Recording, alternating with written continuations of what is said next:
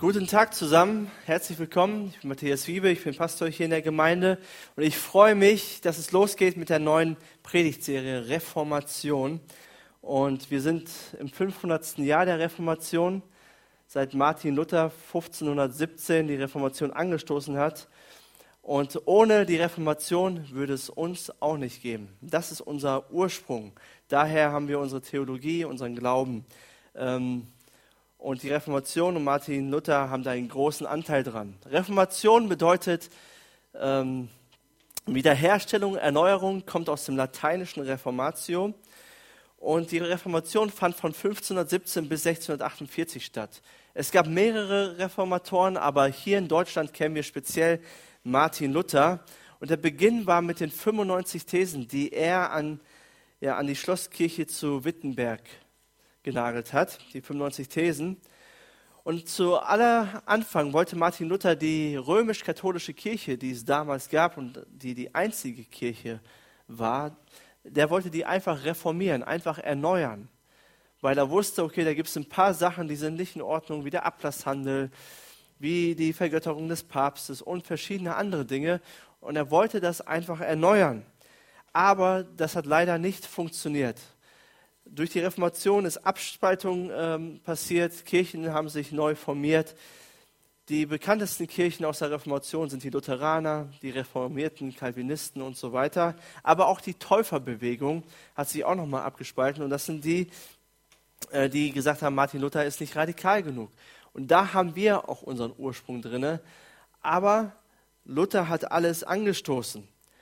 Und es geht um die fünf Solis äh, die nächsten Wochen. Heute werde ich zwei davon machen, Solus Christus und Sola Gratia.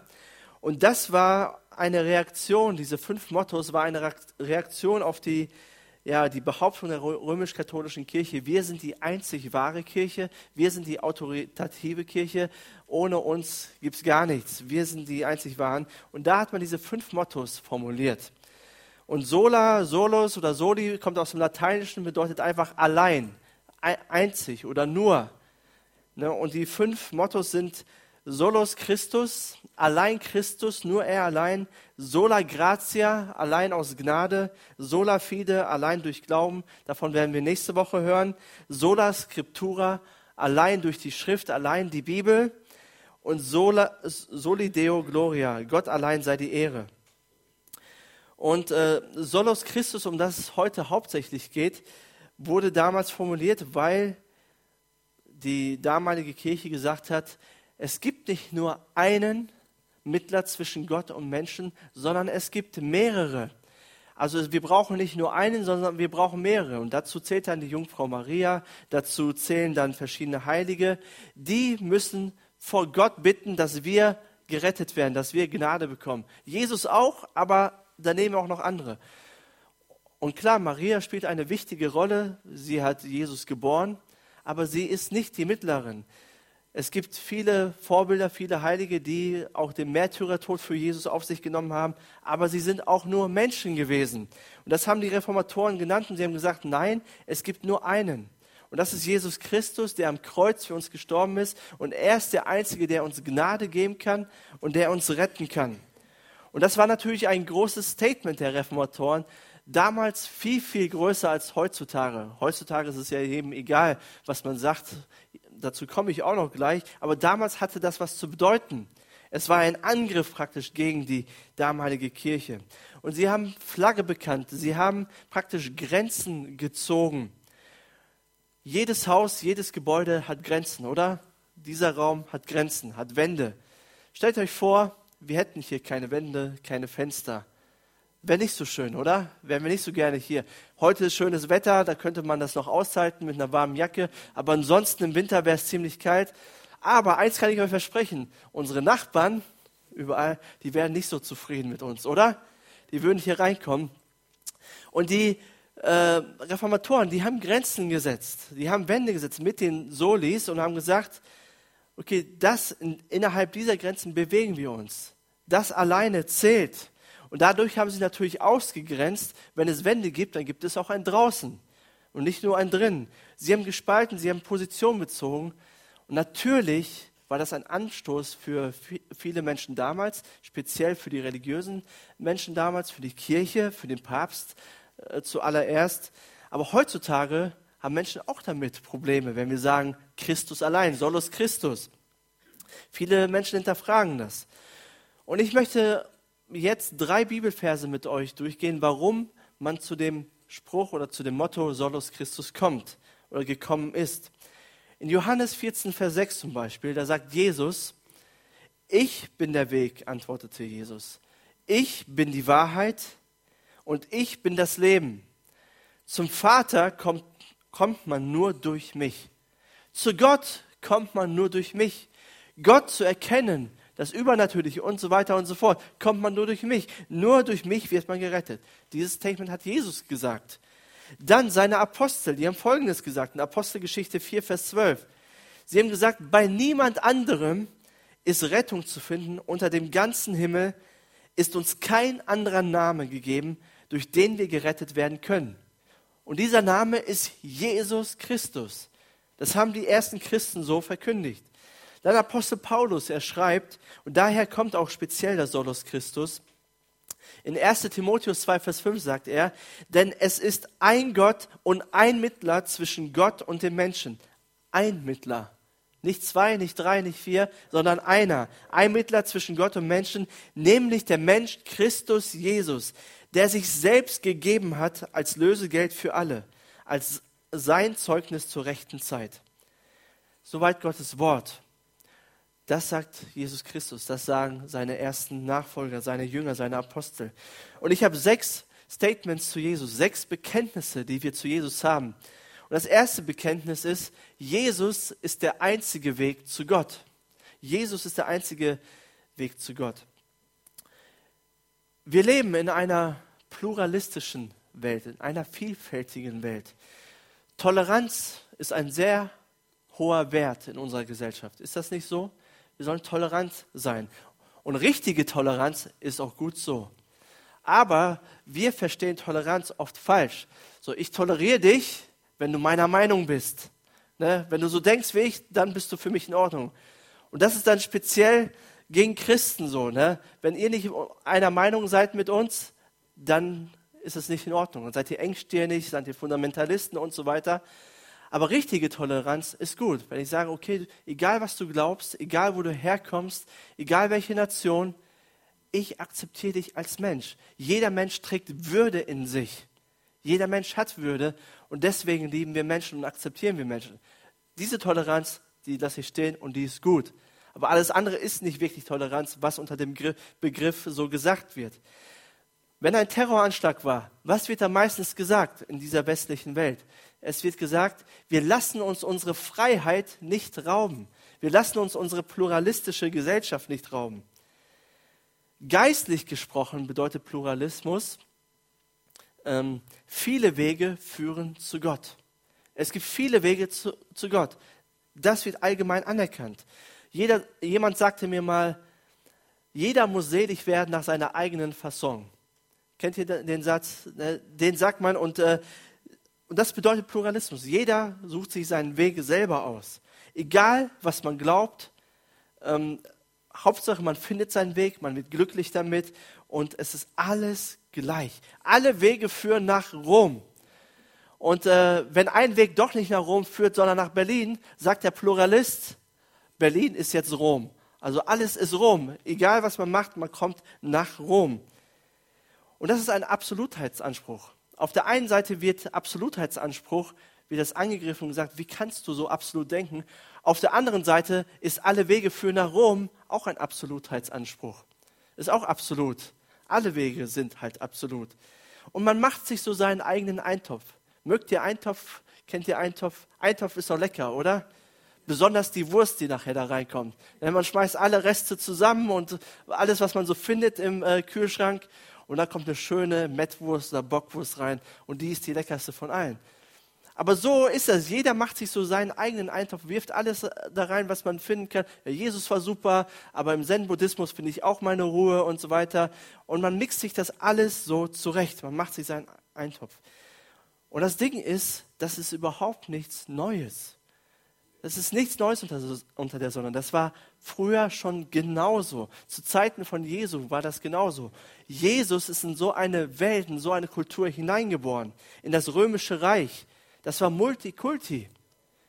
Nur Israel, das war nicht Multikulti. Die hatten einen Gott und eine Art und so weiter. Aber Paulus, der schreibt Folgendes über die damalige Gesellschaft. Er sagt in 1. Korinther 8, Vers 5 und 6, er sagt, viele behaupten zwar, dass es Götter gibt. Das, das wissen wir auch. Götter im Himmel und Götter auf der Erde. Und es werden ja auch zahlreiche Götter und zahlreiche Herren verehrt. Damals wie heute.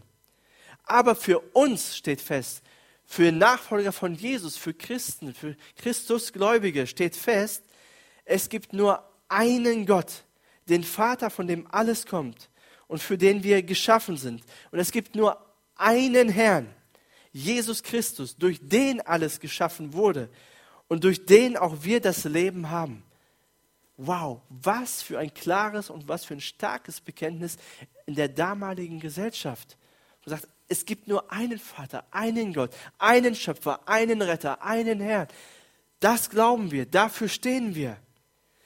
In unserer heutigen Zeit kann man sich gut und gerne über Gott unterhalten. Man kann sich über Spirituelles unterhalten. Man kann sich über eine höhere Macht, über ein höheres Wesen unterhalten. Und das ist alles in Ordnung. Das ist okay. Da wird keiner sagen, wie kannst du das behaupten? Nur wenn es dann um Jesus geht, werden die Probleme auf einmal größer. Da wird es auf einmal brenzlig. Klar, dass Jesus historisch existiert hat vor 2000 Jahren, das wird keiner mehr bestreiten. Also kein vernünftiger Gelehrter wird sagen, Jesus gab es nicht wirklich, ist eine fiktive Person.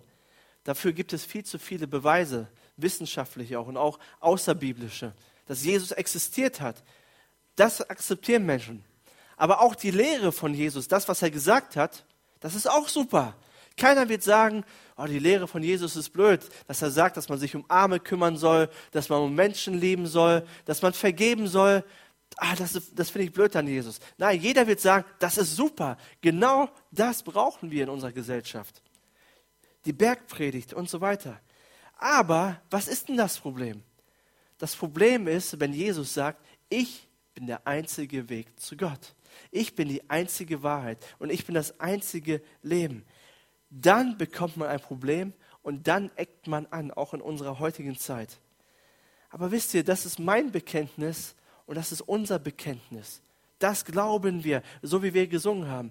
Und wenn wir zu Gott kommen wollen, müssen wir Jesus als einzigen Weg zu Gott akzeptieren, weil er es gesagt hat. Und wir werden, und ich will niemals über andere Religionen, alle andere Glaubensrichtungen schlecht reden, sie niedermachen und vorne. Weil wir leben in, einer, in einem Land, wo freie Meinungsäußerung ist. Und das ist richtig so. Ich will das nicht missen. Ich will, dass es so bleibt. Und wir Christen, wir müssen auch nicht immer sagen, wogegen wir alle sind, sondern wofür wir eigentlich stehen.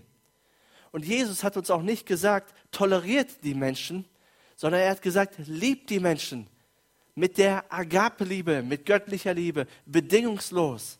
Jeden Einzelnen, egal wo er herkommt, egal was er glaubt, liebt die Menschen. Das hat Jesus gesagt. Aber unser Bekenntnis bleibt das Bekenntnis. Und daran können wir nichts rütteln, wenn wir ernsthafte Nachfolger sein wollen, weil Jesus es gesagt hat. Das zweite ist, das zweite Bekenntnis ist, Jesus ist einzigartig. Er ist einzig in seiner Art. Das bedeutet das Wort. Er ist besonders. Er ist einfach anders. Nicht wir sind einzigartig, nicht unsere Gottesdienste sind einzigartig, nicht unsere Programme, nicht mal unser Vorbild ist einzigartig, sondern Jesus ist einzigartig. Wenn du die Wahrheit suchst, dann schau Jesus an, wie er uns in der Schrift offenbart ist, in der Bibel die Sola Scriptura, allein die Schrift. Wenn du Wahrheit suchst, dann schau dir Jesus an, weil in ihm ist Wahrheit und er ist besonders. Nicht die MGE hier. Schau dir nicht die MGE an. Hier menschelt es. Schau dir nicht andere Kirchen an, nicht andere Christen. Weil Christen, es gibt ein paar, die in Ordnung sind, aber manche sind auch einfach anders, oder? Schau dir nicht Christen an, schau dir Jesus an, schau dir nicht mal mich an. Ich wäre so gerne das perfekte Vorbild und würde allen gerne sagen, wie man es richtig macht und nicht falsch. Aber Ich kann das auch nicht. Nur Jesus allein kann das. Sein Tun, sein Reden, wie er mit Menschen umgegangen ist, das zählt, das ist anders, das ist einzigartig. Und es geht auch nicht um Christianisierung oder um eine europäische Religion, es geht auch nicht um Gehirnwäsche und um Tradition. Nein, Jesus ist einfach anders. Und viele vergleichen ja Religionen. Da gibt es ja auch Bücher, welche Religion gibt es und was ist der Unterschied und sie vergleichen es, dann kommen sie zu den äh, zu den Worten Hochreligion, Naturreligion, Offenbarungsreligion, Buchreligion und verschiedene, was man so alles so finden kann. Aber Jesus kann man damit nicht vergleichen. Man kann nicht Äpfel mit Birnen vergleichen, weil er einfach anders ist. Jesus ist ohne Konkurrenz. Jesus ist auch nicht irgendwie ein religiöser Führer oder ein Religionsstifter. Er ist auch nicht einer der Millionen Götter im Hinduismus. Er ist auch kein Prophet des Islams. Er ist auch nicht Jesus der Große, wie Karl der Große oder Alexander der Große. Jesus ist anders. Und ich möchte euch einen Bibeltext vorlesen, wo wir das so richtig sehen können und was ich an Jesus so besonders liebe. Markus 2, Vers 16 und 17. Dort steht, als nun die Schriftgelehrten, die zur Partei der Pharisäer gehörten, sahen, dass Jesus mit solchen Leuten aß. Solche Leuten bedeutet mit so einem Abschaum in deren Augen, mit solchen Sündern. Sagten sie zu seinen Jüngern, wie kann er nur zusammen mit Zolleinnehmern und Sündern essen? Jesus hörte das und entgegnete ihnen, nicht die Gesunden brauchen einen Arzt, sondern die Kranken. Nicht die Gesunden, sondern die Kranken. Ich bin nicht gekommen, um Gerechte zu rufen, sondern Sünder. Jesus ist für Menschen gekommen, die nicht besonders fromm sind, die nicht besonders religiös sind, die in den Augen anderer Menschen, ja, Abschaum sind, nicht gut genug. Wie kann ein guter Mensch oder der behauptet, gut zu sein, wie kann er mit solchen Menschen zusammen essen und zusammen sitzen? Sie sind nicht heilig genug, nicht sauber genug, nicht gerecht genug. Aber Jesus ist gerade für Menschen gekommen, die nicht alles auf der Reihe haben, die nicht fromm sind, die nicht viele gute Taten vorzuweisen haben. Jesus ist für Menschen gekommen, die Hilfe brauchen, die sagen, Gott, ich brauche deine Gnade und deine Barmherzigkeit. Ich weiß nicht, wie du heute Morgen hierher gekommen bist, welche Lasten du mit dir rumschleppst, aber Jesus ist für dich gekommen ob du schon lange an ihn glaubst oder noch gar nicht an ihn glaubst, Jesus ist gerade für dich gekommen und er will dir Gnade zeigen, er will dir Liebe geben, er will, er will dir einfach zeigen, wie großartig er ist. Er will Gemeinschaft mit dir haben, er möchte mit dir essen, er möchte Beziehungen mit dir haben. Jesus akzeptiert dich nicht nur, er liebt dich über alle Maßen. Jesus ist für dich gekommen. Und ich bin auch nicht Christ, weil ich ein guter Mensch bin oder weil ich äh, gute Taten vorzuweisen habe. Boah, wenn ich daran denke über mein Leben, das ist alles nur Gnade. Jesus hat mir einfach Liebe gezeigt. Er hat gesagt, Matthias, ich möchte Beziehung mit dir haben. Obwohl ich dich kenne und weiß, was du getan hast und nicht getan hast. Und Fakt ist, jeder von uns ist krank. Was? Das hätte ich jetzt nicht gedacht. Ich bin doch kerngesund. Nein, jeder von uns ist krank, wenn man mal ehrlich ist. Keiner von uns ist perfekt. Keiner von, ist, von uns ist irgendwie heilig oder gerecht genug. Jeder hat seine Ecken und Kanten, oder? Hat seine Macken. Also jeder von uns braucht Jesus. Und Jesus ist nicht nur für Sünder gekommen, sondern Jesus ist auch ein Wundertäter. Er hat Blinde geheilt, er hat, er hat Kranke geheilt, er hat Tote auferweckt, er hat Menschen frei gemacht von Dämonen. Und wisst ihr, das alles führt mich zu, der, zu dem Schluss, wenn Jesus so ist, so einzigartig, dann habe ich überhaupt keinen Stress damit, wenn er sagt, ich bin der einzige Weg.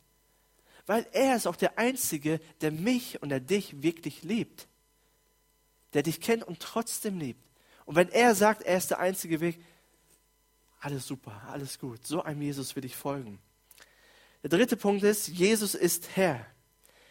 Im apostolischen Glaubensbekenntnis, und das haben wir auch eben gerade in moderner Form gesungen, dort heißt es, ich glaube an Gott, den Vater, den Allmächtigen, den Schöpfer des Himmels und der Erde und an Jesus Christus, seinen eingeborenen Sohn, unseren Herrn. Jesus ist Herr. Und ich möchte euch so mit hineinnehmen in eine Geschichte, wie das Bekenntnis Jesus ist Herr zustande gekommen ist. Der griechische Begriff für Herr ist Kyrios. Und 200 Jahre vor Christus wurde die Welt griechischsprachig. Also nicht Englisch war die Hauptsprache, sondern Griechisch wurde die Hauptsprache. Und es gab viele Juden, die verstreut waren in den verschiedenen Gegenden. Sie waren nicht alle in Israel, sondern waren außerhalb davon, wo Griechisch gesprochen wurde. Und sie hatten ihre heilige Schrift, das Wichtigste, die Sola Scriptura, das Alte Testament. Und das war auf Hebräisch. Aber doch mit der Zeit haben sie verlernt, Hebräisch zu sprechen oder Hebräisch zu lesen. Und so gab es ein paar Gelehrte, 70 an der Zahl, die sich überlegt haben, okay, wir müssen das Alte Testament übersetzen ins Griechische. Das nennt man die Septuaginta, also ein Fachbegriff. Aber so nennt man die Bibel, die griechische alttestamentliche Bibel. Und ganz schnell beim Übersetzen kam man, kam man auf das Wort Yahweh. Das ist nicht ein Wort, also ein Tetragramm. Das kann man eigentlich nicht aussprechen, wenn man es liest, wenn man Hebräisch äh, gelernt hat. Ich habe es gelernt. Jahwe kann man nicht aussprechen. Wir sagen Yahweh. Und, ähm, und dann haben sich die Gelehrten überlegt, okay, wie übersetzen wir das Wort? Weil kein Jude bis zum heutigen Tag spricht dieses Wort aus. Weil es steht geschrieben, du sollst den Namen des Herrn nicht missbrauchen. Der Name ist zu heilig. Und dann haben sie überlegt, okay, wie übersetzen wir das Wort Jahwe, das 6000 Mal im Alten Testament vorkommt. Und dann haben sie gesagt Kyrios. Und sie haben 6000 Mal das Wort Kyrios für Jahwe genommen. Und wenn wir sagen, Jesus ist der Herr, Jesus ist Kyrios, dann bedeutet das, Jesus ist Gott. Jesus ist Jahwe. Jesus ist erhaben. Jesus ist nicht nur einfach ein Gesandter Gottes, er ist auch nicht einfach nur ein Prophet, nicht einfach nur ein Lehrer, sondern er ist der Herr. Er ist Gott, er ist Meister der Schöpfung, er ist der Schöpfer selbst, durch den Gott alles geschaffen hat. Aber wie ist das jetzt? Gibt es viele Götter dann? Gibt es dann Gott? Den Vater und Jesus Christus, der Gott ist? Und sind das dann zwei Götter, die zusammen sind? Nein, es ist ein Gott. Aber in Jesus Christus hat Gott sich offenbart. In Jesus Christus hat Gott sich offenbart. Wenn du wissen willst, wer Gott ist, wie Gott ist, dann musst du Jesus anschauen. Das hat Jesus selber gesagt. Er hat gesagt, ich und der Vater sind eins. Wir sind so. Wir gehören zusammen. Wer mich sieht, der sieht den Vater. Schau dir Jesus an. Jesus ist der Herr. Aber das vierte ist, das vierte Bekenntnis, Jesus ist der Retter. Alle Religionen haben verschiedene Wege zu Gott. Aber es geht alles in eine Richtung. Du musst Gott versöhnen. Oder du musst Gott versöhnlich stimmen, positiv stimmen, glücklich stimmen. Ne, wie ist das, liebe Männer, wenn wir schon lange Zeit keine Blumen an unsere Frauen geschenkt haben? Und wir das mal, uns das einmal einfällt, so mitten am Tag und wir schenken unserer Frau Blumen, ohne dass sie Geburtstag hat und ohne dass Hochzeitstag ist oder irgendwas Besonderes. Werden wir schon manchmal komisch angeguckt. Ja, was hast du verbrochen? Warum kriege ich das? Willst du irgendwas von mir? Oder so, ne? Ja, daran denken wir gleich. Oder die Frauen, keine Ahnung. Ist nur ein Klischee jetzt, ja. Aber, aber so ist das mit Religion. Wir wollen Gott irgendwas geben, um ihn versöhnlich zu stimmen dass er irgendwie glücklich ist. Und eigentlich bedeutet das, ich stelle mich in ein gutes Licht. Ich benehme mich gut. Ich verhalte mich gut. Ich tue Gutes, damit Gott mich irgendwie akzeptiert.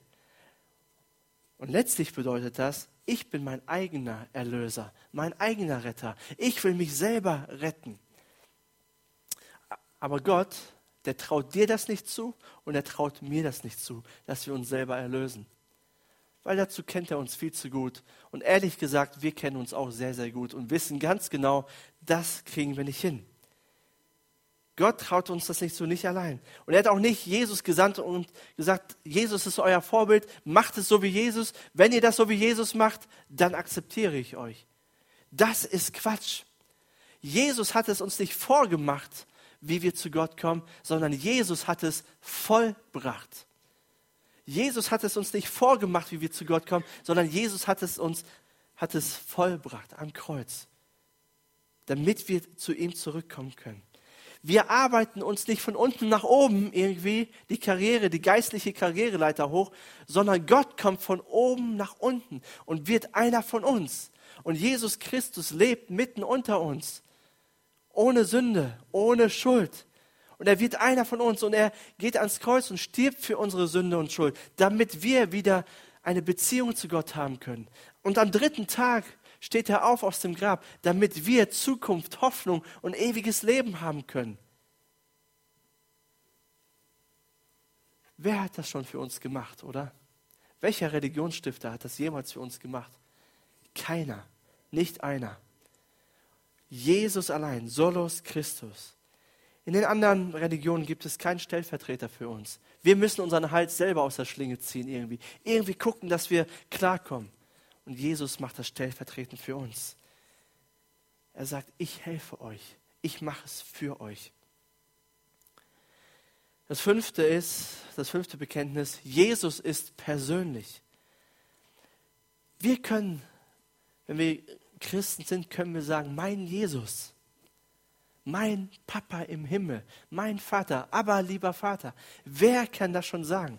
Jesus ist nicht irgendwie eine Lehre, wobei das auch wichtig ist. Ich mache ja genau das jetzt gerade. Ich lehre über Jesus, aber das ist nur Mittel zum Zweck. Lehre muss zur Erfahrung werden. Jesus ist nicht einfach Wissen, sondern es muss zur Erfahrung werden. Jesus will Beziehung haben. Jesus, Jesus ist persönlich, so dass wir sagen können, mein Gott und mein Herr, mein Retter, mein Papa im Himmel, danke, dass wir das sagen können. Und das ist etwas, was wir erfahren müssen und begreifen müssen. Kein Buddhist sagt, ich kenne Buddha. Und kein Muslim sagt, Allah ist mein Papa. Aber wir können sagen, unser Gott ist unser Papa im Himmel, der sich um uns kümmert. Bei allen anderen geht es um tote Lehrer, die vor tausenden Jahren irgendwas gemacht haben. Jesus ist auch gestorben, aber er ist auferstanden und er lebt mitten unter uns. Er ist heute hier. Das müssen wir uns mal bewusst machen. Er ist heute hier durch seine Gegenwart, weil er gesagt hat, wo zwei oder drei in meinem Namen versammelt sind, da bin ich mitten unter ihnen. Vielleicht merkst du manchmal, Mann, ich fühle mich so geborgen, ich fühle mich so geliebt hier, ich fühle fühl mich so angenommen, im Lobpreis fühle ich irgendwie, das ist so positiv. Das ist Jesus. Das ist nicht irgendwie die Musik oder so. Das ist Jesus, der hier ist mit seiner Gegenwart und dir begegnen möchte. Er ist real. Realer, als du denkst. Viel realer. Viel realer, als ich hier stehe. So real ist Jesus. Er ist da. Du musst nur zu ihm kommen. Paulus schreibt mal in Epheser 3, Vers 17, er sagt, es ist mein Gebet, dass Christus aufgrund des Glaubens in euren Herzen wohnt. Dass er in euren Herzen wohnt. So nah will Gott dir kommen. Näher geht's nicht, tut mir leid. Unser Herz ist unser ganzes inneres Leben. Es ist nicht einfach das, was schlägt, sondern alles, was uns ausmacht. Alles, was wir sind. Und Jesus will vereint sein mit uns. Ist das nicht krass? Ist das nicht unglaublich? So nah will dir Gott kommen. Und nicht, weil wir gut sind oder weil wir so rein sind oder uns so innerlich gesäubert haben und genug meditiert oder Bibel gelesen haben. Nein, alles aus Gnade. Und das ist auch mein letzter Punkt. Jesus schenkt Gnade. Das war auch ein Motto der Reformatoren, sola gratia.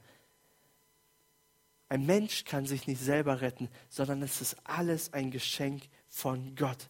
Dass du heute Morgen hier sitzt und Gottes Wort hörst. Dass du, dass du über die rettende Liebe von Jesus hörst und über seine Gnade. Dass du überhaupt ein Interesse an Gott hast. Das ist ein Geschenk Gottes. Das hast nicht du gemacht. Gott hat das in dir bewirkt. Er hat dir einen Hunger danach gegeben. Das müssen wir begreifen. Nicht wir finden Gott, sondern Gott hat uns gefunden. Er findet uns. Und das ist alles ein Geschenk. Und er gibt dir das kostenlos, freiwillig. Er schenkt dir das. Ihr kennt sicherlich den Baron von Münchhausen, der sich am Schopf packt und selber aus dem Sumpf zieht. Ich äh, gebe euch mal was Praktisches mit. Versucht das mal heute zu Hause. Geht irgendwo in ein Sumpfgebiet, stellt euch da rein und versucht euch da mal rauszuziehen. Oder ihr könnt es auch ohne Sumpf probieren. Probiert das mal einfach so. Da habt ihr irgendwann mal keine Haare mehr. Aber ihr könnt euch nicht aus diesem Sumpf ziehen. Das ist Quatsch. Wir brauchen jemanden, der uns am Schopf packt und uns rauszieht. Und Paulus, der sagt das in Römer 3, Vers 22 bis 24. Er sagt, es ist eine Gerechtigkeit, deren Grundlage der Glaube an Jesus Christus ist.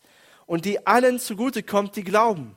Dabei macht es keinen Unterschied, ob jemand Jude oder nicht Jude ist. Denn alle, alle Menschen haben gesündigt und in ihrem Leben kommt Gottes Herrlichkeit nicht mehr zum Ausdruck. Und dass sie für gerecht erklärt werden, beruht auf seiner Gnade. Es ist sein freies Geschenk. Sag mal, freies Geschenk.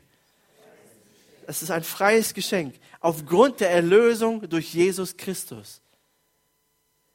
Dass Jesus am Kreuz für unsere Schuld stirbt, ist ein freies Geschenk. Gott hatte das überhaupt nicht nötig. Überhaupt nicht. Er hatte keine Minderwertigkeitskomplexe oder keinen Liebesschub oder so, sondern er hat es überhaupt nicht nötig. Er braucht es gar nicht machen. Aber er liebte uns so sehr, dass er es getan hat. Er ging ans Kreuz. Und wir müssen uns nicht abplagen und Gott irgendwie positiv stimmen, sondern einfach nur Jesus vertrauen.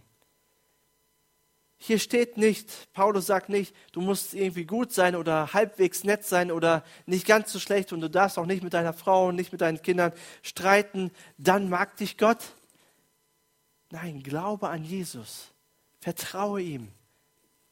Und das ist für alle Menschen, egal wo du herkommst, egal was du gemacht hast, egal wie katastrophal dein Leben verläuft, egal welchen Menschen du wehgetan hast, egal wie du dein Leben vor die Wand gefahren hast, egal welche Sünde. Jesus ist für alle gekommen. Und Gott liebt dich nicht, weil du perfekt bist, sondern er liebt dich, weil Jesus perfekt ist. Und deswegen vertraue Jesus. Er hat die Strafe, die wir verdient haben, auf sich genommen. Er hat den Strafzettel bezahlt. Das wäre cool, wenn Gott das auch hier machen würde, wenn wir einen Strafzettel bekommen. Aber er hat den eigentlichen Strafzettel bezahlt. Es gibt keine Schuld mehr. Gott hat uns vergeben. Jesus hat bereits alles für dich getan. Jesus ist der einzige Weg. Er ist einzigartig. Er ist Herr. Er ist der Retter. Er liebt uns. Er will dich persönlich kennen. Und er ist voller Gnade für dich. Und ich möchte abschließen mit einem Vers von, aus Epheser 2, Vers 8 und 9. Der ist so ähnlich. Er, dort sagt Paulus noch einmal, durch Gottes Gnade seid ihr gerettet und zwar aufgrund des Glaubens. Ihr verdankt eure Rettung also nicht euch selbst, nein, sie ist Gottes Geschenk. Sie, ist, sie gründet sich nicht auf menschliche Leistungen, so dass niemand vor Gott mit irgendetwas groß tun kann. Wenn Jesus der ist, den ich gerade beschrieben habe, wenn er derjenige ist, der sogar seinen Tod und seine Auferstehung vorausgesagt hat und der dann sogar in den Tod und geht und aufersteht, und wenn er dann sagt, ich bin der Weg, die Wahrheit und das Leben. Und wenn er für mich Sünder kommt und mir vergibt und mich liebt, er mich kennt und trotzdem liebt, wenn er, der die Liebe Gottes gezeigt hat, der für ungerechte, für kranke Menschen gekommen ist, wenn er sagt, ich bin Gott, ich bin Herr, vertraut mir, glaubt mir, wisst ihr, was ich dann sage? Wenn Jesus so ist, will ich ihm alles geben. Es gibt nichts Besseres. Man kann nichts Besseres mit seinem Leben machen, als Jesus jeden Tag neu zu vertrauen, ihm nachzufolgen. Und vielleicht ist es eine Herausforderung für dich zu sagen, Solos Christus. Christus allein. Ich will nicht mehr irgendwo suchen und nicht mehr Dinge ausprobieren, sondern ich will ankommen, ich will nach Hause kommen und ich will Jesus allein in meinem Leben haben. Er soll mein Retter sein, er soll mein Herr sein. Als Gemeinde sagen wir auch, wir bringen Menschen mit Jesus in Kontakt. Wir bringen Menschen nicht mit uns in Kontakt, nicht mit dem Pastor, nicht mit den Gottesdiensten, sondern mit Jesus. Warum? Weil er der Einzige ist, der dein Leben verändern kann, weil er der Einzige ist, der dich liebt und weil er der Einzige ist, der dir ewiges Leben gibt und Hoffnung und Zuversicht. Amen. Lass uns zusammen beten.